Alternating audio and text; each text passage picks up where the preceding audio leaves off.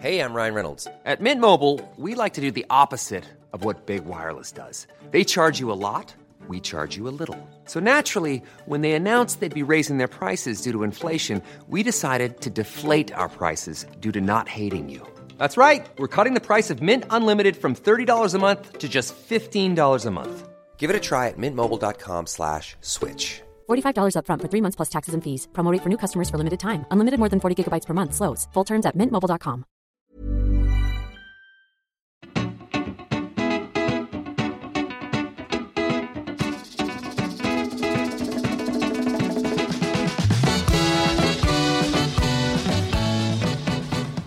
buenas humano, muy buenas persona que me escuchas. Yo soy Tamara Pazos, divulgadora científica con formación en biología y neurociencia, y estás escuchando las reflexiones de un humano por persona.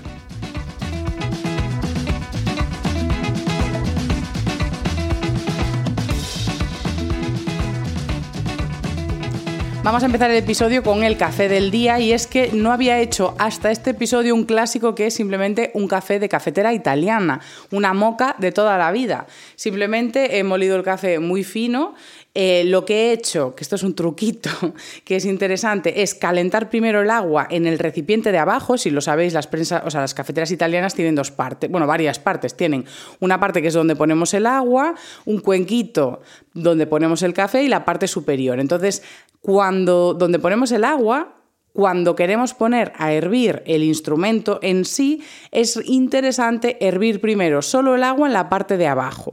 Cuando está empezando a hervir, ponemos el cestito del café y con un trapo, para no quemarnos, cerramos poniendo la parte de arriba.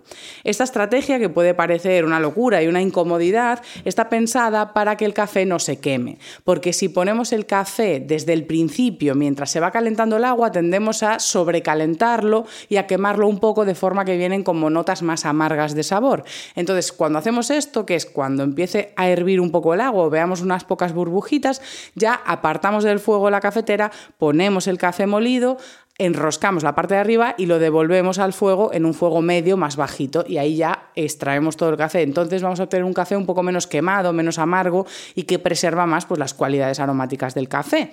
Eh, qué pedante ha quedado todo esto, la Virgen. Pero bueno, voy a echármelo en una tacita y también he espumado un poquito de leche con un espumador. Y ahí pues un café con leche toda la vida, un cortadillo me voy a hacer. En este caso descafeinado porque estoy grabando por la tarde. Y a vuestra salud.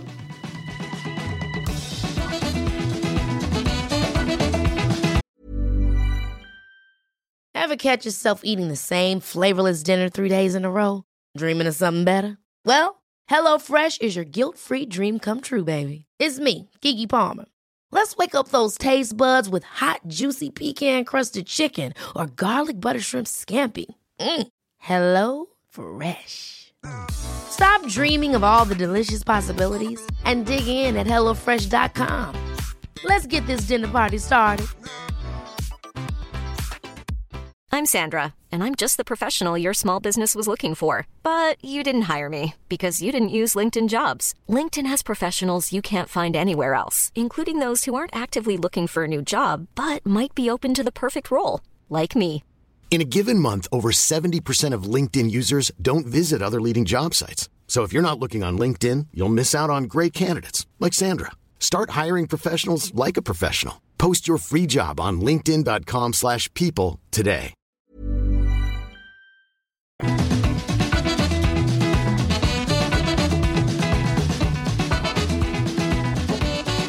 Hoy me he permitido probar el café así porque ya lleva un rato hecho y no quema, que si no, no hay manera de que yo me tome un café eh, tan caliente.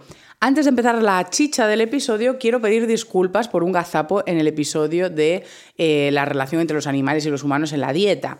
Y es que parte del episodio y de los fundamentos morales eh, que traté vienen de este libro que es La ética de la relación entre humanos y animales, de Ursula Wolf no de Virginia Woolf. Y dije Virginia Woolf, pero tres veces. O sea, en ningún momento hice referencia a la autora real. O sea, se me chocó totalmente el cerebro y dije yo, ¿esto es, ¿es esto acaso una novela británica? ¿Es esto acaso un tratado feminista? No, señor. Por lo tanto, este libro es de una filósofa alemana eh, que se llama Ursula Wolf y ha escrito, insisto y recomiendo el título, Ética de la relación entre animales, o sea, entre humanos y animales.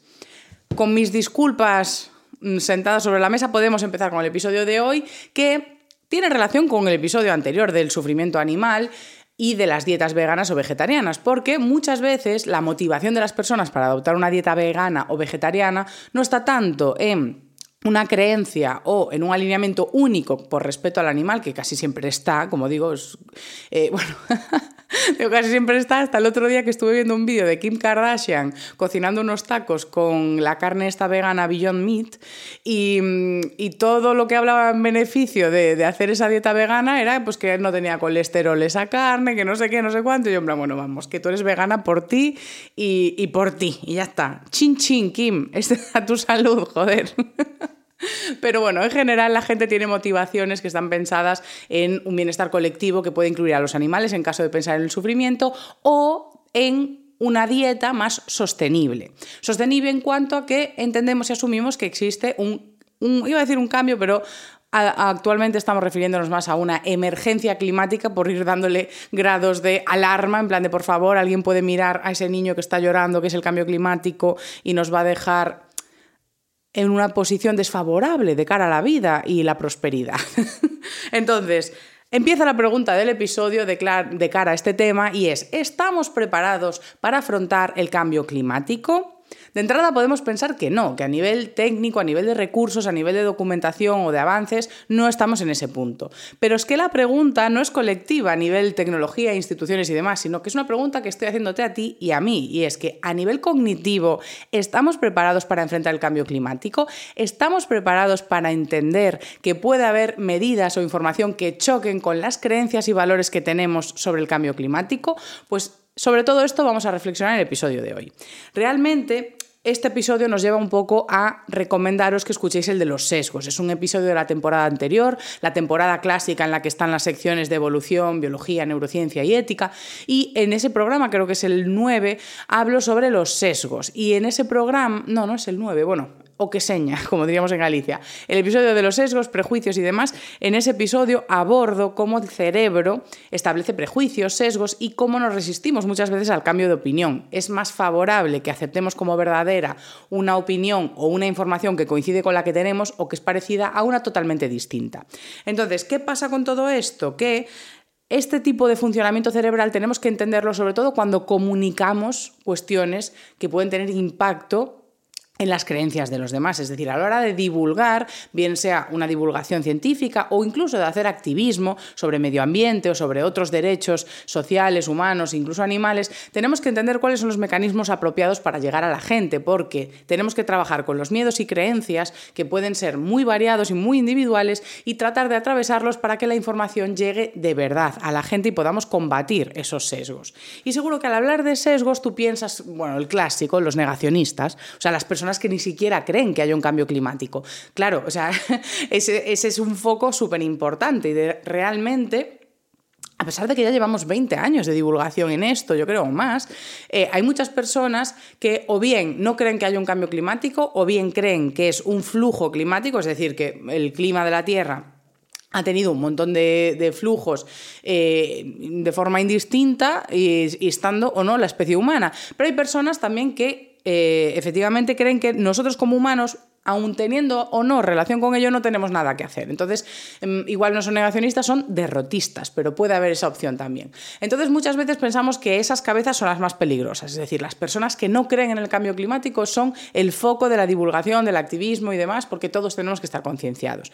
Pero realmente eh, no se traslada esto a una masa. Es decir, a nivel no solo local, institucional, de, a nivel países, eh, Unión Europea, asociaciones entre países, estaciones, eh, o sea, instituciones gubernamentales internacionales, a nivel ONU, OMS, muchas de las medidas, incluso en dietas, están enfocadas a la sostenibilidad. Es decir, a nivel mundial sí que está bastante aceptado que hay un cambio climático y una emergencia climática y se ponen muchas agendas, agendas climáticas, penalizaciones a industria por no tener prácticas sostenibles. Es decir, realmente yo creo que no tenemos un problema de sesgo negacionista en una mayoría social. Y si lo hay, por lo menos no se traslada a las instituciones que sí que a priori declaran que hay esta emergencia y insisto con el a priori, están poniendo recursos para solucionar esto.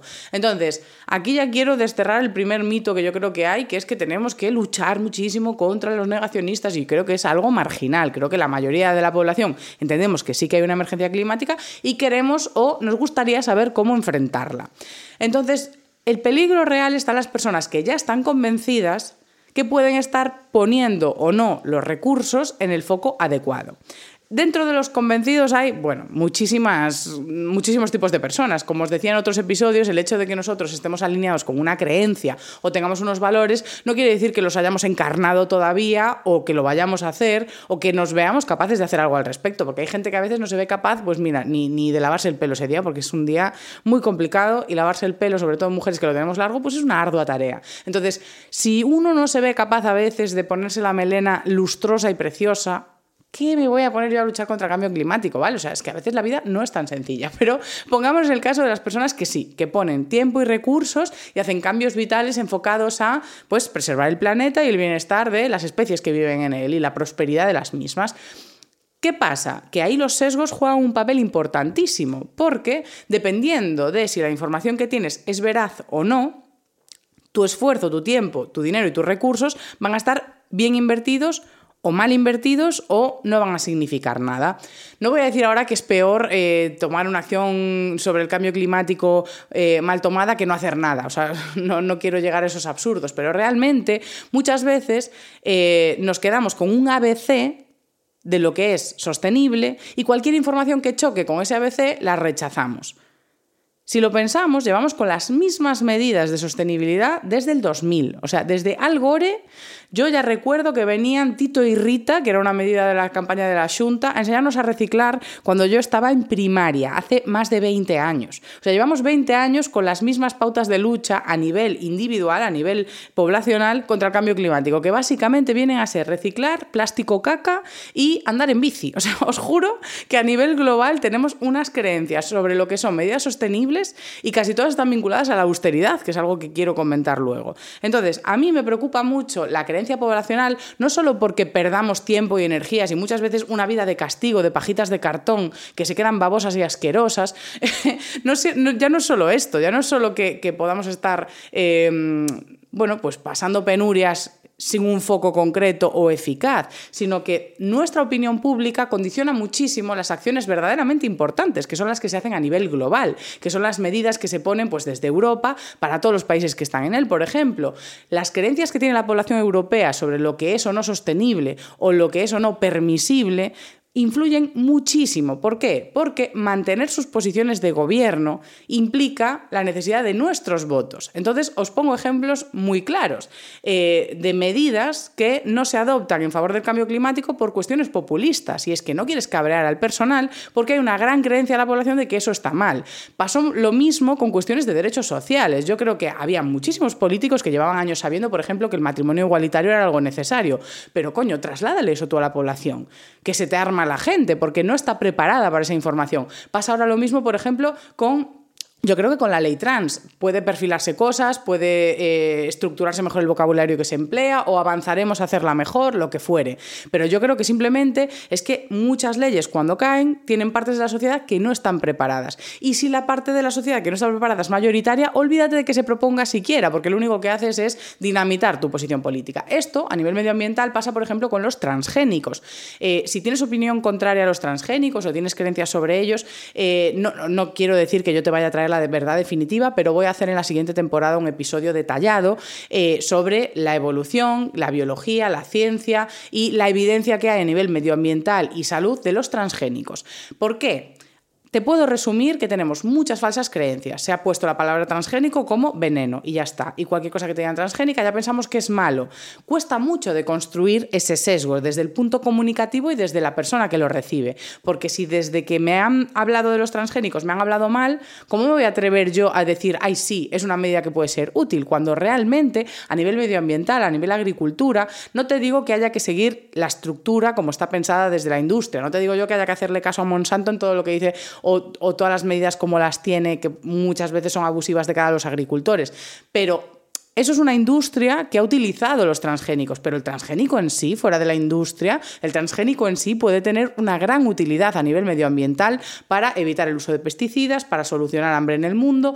Y esto que suena así como muy, ay, los que, los que están a favor de los transgénicos usan esos argumentos tan banales, en serio, esperamos a la siguiente temporada y lo hablo con pausa, pero simplemente inducir una pequeña píldora de que esa es una de las falsas creencias que incluso cuando a nivel europeo sí que tenemos muchísimos informes que hablan de que deberíamos permitir su cultivo, controlándolo, eh, compaginándolo con una agricultura sostenible, obviamente, con agricultura regenerativa y otras cuestiones, todo esto no cuaja. ¿Por qué? Porque como pongan esa medida, salta la gente en armas. Es decir, salta la gente en armas. Como tú le veas en un supermercado un producto transgénico, la gente se echa las manos a la cabeza porque piensa de verdad que es algo perjudicial para la salud o incluso para el medio ambiente. Porque sí que se cree, pues eso, en la contaminación de especies, etcétera, etcétera, etcétera. Entonces, los transgénicos, si tenemos la ciencia de nuestro lado y el avance técnico de nuestro lado, se pueden utilizar muy bien. Y no tienen por qué ser monocultivos extensivos que se cargan un montón de hectáreas y biodiversidad. Es decir, se pueden usar de forma inteligente pensando en el progreso. Y esta es una de las medidas en las que quiero incurrir, porque muchas veces confundimos las soluciones contra el cambio climático con la austeridad. Es otro valor que está muy, muy de la mano. Hay parte de verdad en esto, eh, pero quiero poner un equilibrio. Por un lado, muchas de las medidas del cambio climático se enfocan a pues la mayoría poblacional. Que la mayoría poblacional pues tiene un estatus económico que es el que es, es clase trabajadora, clase media baja, todas esas personas, a ver, yo más austera puedo ser. ¿Es necesario? Pues bueno, a ver, yo no lo sé. No quiero caer en los argumentos clásicos de qué más da lo que yo haga cuando las Kardashian, ya que ya las mencioné, están cogiendo vuelos privados que contaminan lo mismo que yo en media vida. Pues hombre, a mí sí que me viene aquí un, poco la revolución de clase, de no me vengas a fastidiar a mí, habla con quien tengas que hablar, que esto es el chocolate del loro, o sea, mis pajitas son el chocolate del loro, de verdad. Eh, pero bueno, ya digo, tenemos muchas creencias que quiero ir abordando en distintos episodios sobre transgénicos, sobre el plástico, sobre la transición a las renovables y cómo interactúa esto con nucleares, térmicas y otro tipo de energías que estamos usando ya, o sea, todo esto Creo que hay que ponerlo mucho en contexto y sobre todo estar receptivo, porque eh, muchas veces eso nos vamos a medidas de austeridad y el rechazo a lo que pensamos que es malo y ya está, plástico malo, por ejemplo. Y realmente, si te pones a calcular el uso de cada cosa concreta muchas veces nos sorprenderíamos y que igual en algunos casos sí que tiene más sentido usar un envase desechable, por ejemplo. Eh, de estos temas también habla mucho Débora García Bello, pero eh, os voy a hacer en un episodio detallado una recomendación de muchas divulgadoras y divulgadores al respecto para ir generando un sentido crítico en qué medidas tienen sentido y cuáles no.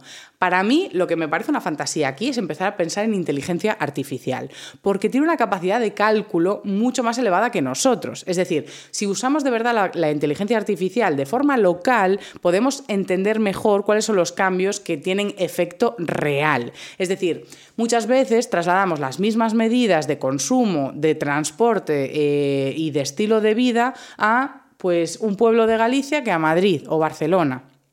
Esas cuestiones no tienen sentido. O sea, no tiene sentido en absoluto. El uso del agua incluso no tiene sentido. Entonces yo creo que la inteligencia artificial aquí presenta una herramienta que me parece muy prometedora, pero tenemos que estar abiertos a que igual el cálculo de la inteligencia artificial de repente te dice, pues sí, en tu caso es más sostenible que vayas en coche a este sitio y nos parece una locura. O en tu caso es más sostenible que uses pues esta energía que no es renovable, en este caso concreto, en este posicionamiento concreto. Entonces, ahí lo que necesitamos hacer es dejar los egos a un lado y, los, y, las creencias y valores que vienen muchas veces desde lo emocional y escuchar la información tal cual es. Porque yo veo verdaderas guerras en redes sociales, por ejemplo, cuando veo gente hablando de energía nuclear y de transición y ya está. O sea, da igual los argumentos que te den, los papers que te enseñen, el posicionamiento a favor de energías renovables que te dé una persona, incluso que trabaja eh, con energía nuclear, se generan unos debates y unos chochos que dices tú, pero vamos a ver, esta persona, ¿tú de verdad te crees que esta persona quiere que se acabe el mundo today?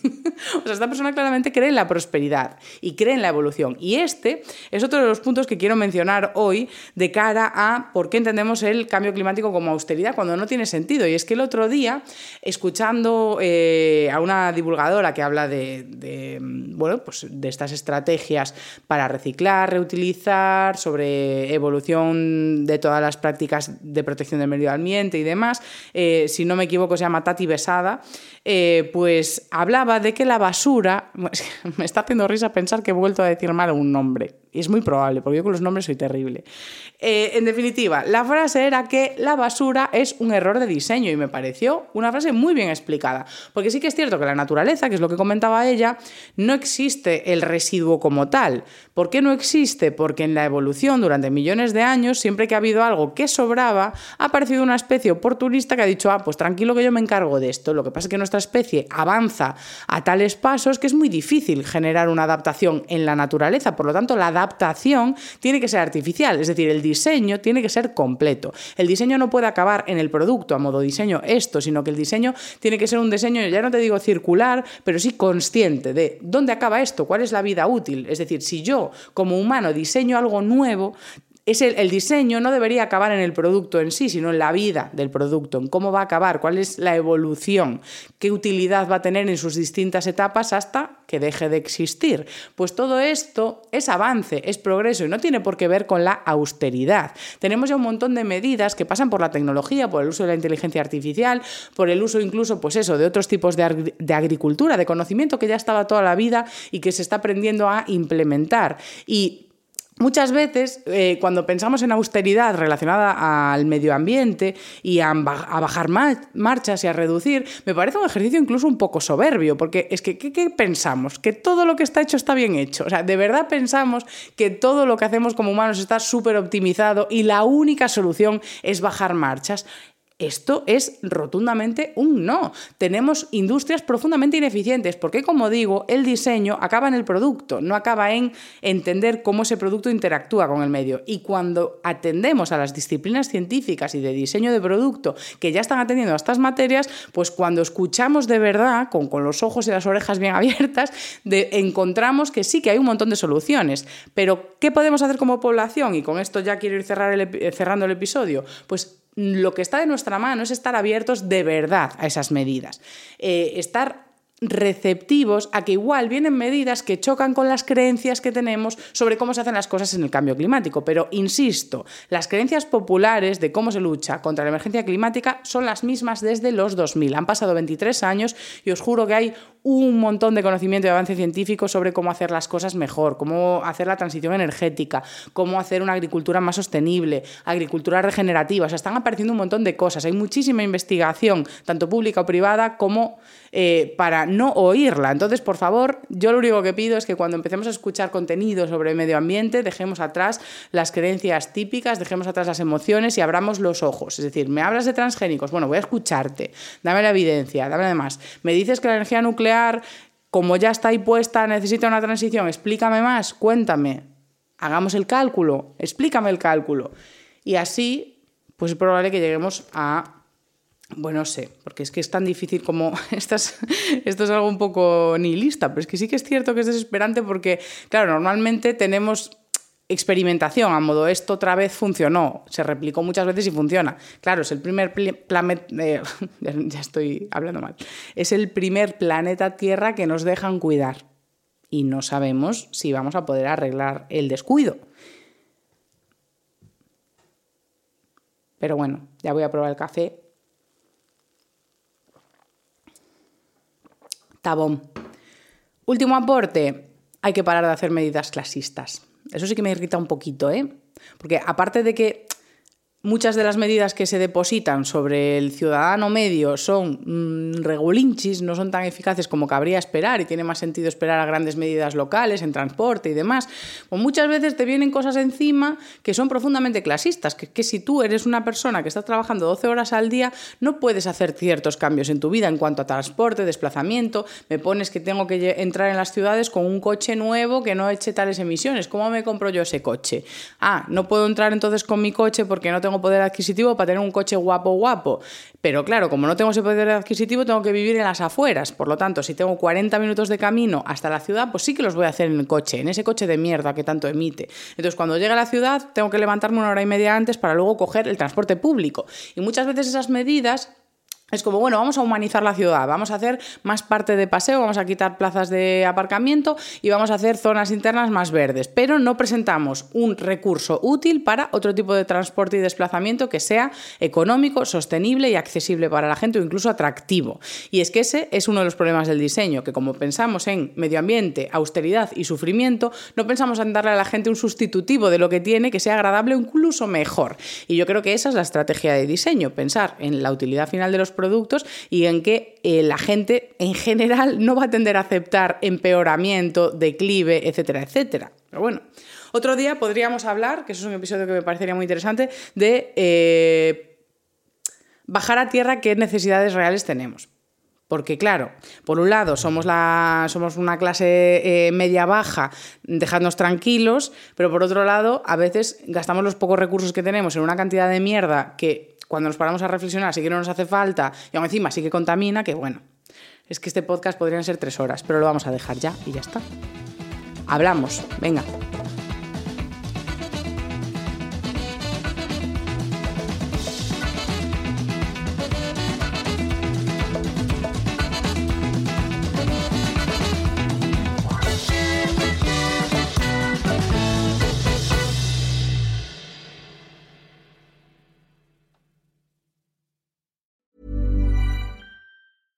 Selling a little or a lot?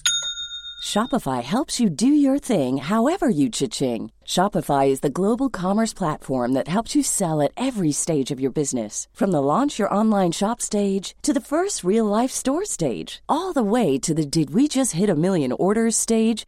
Shopify is there to help you grow. Shopify helps you turn browsers into buyers with the internet's best converting checkout. 36% better on average compared to other leading commerce platforms because businesses that grow grow with Shopify. Get a $1 per month trial period at shopify.com/work. shopify.com/work.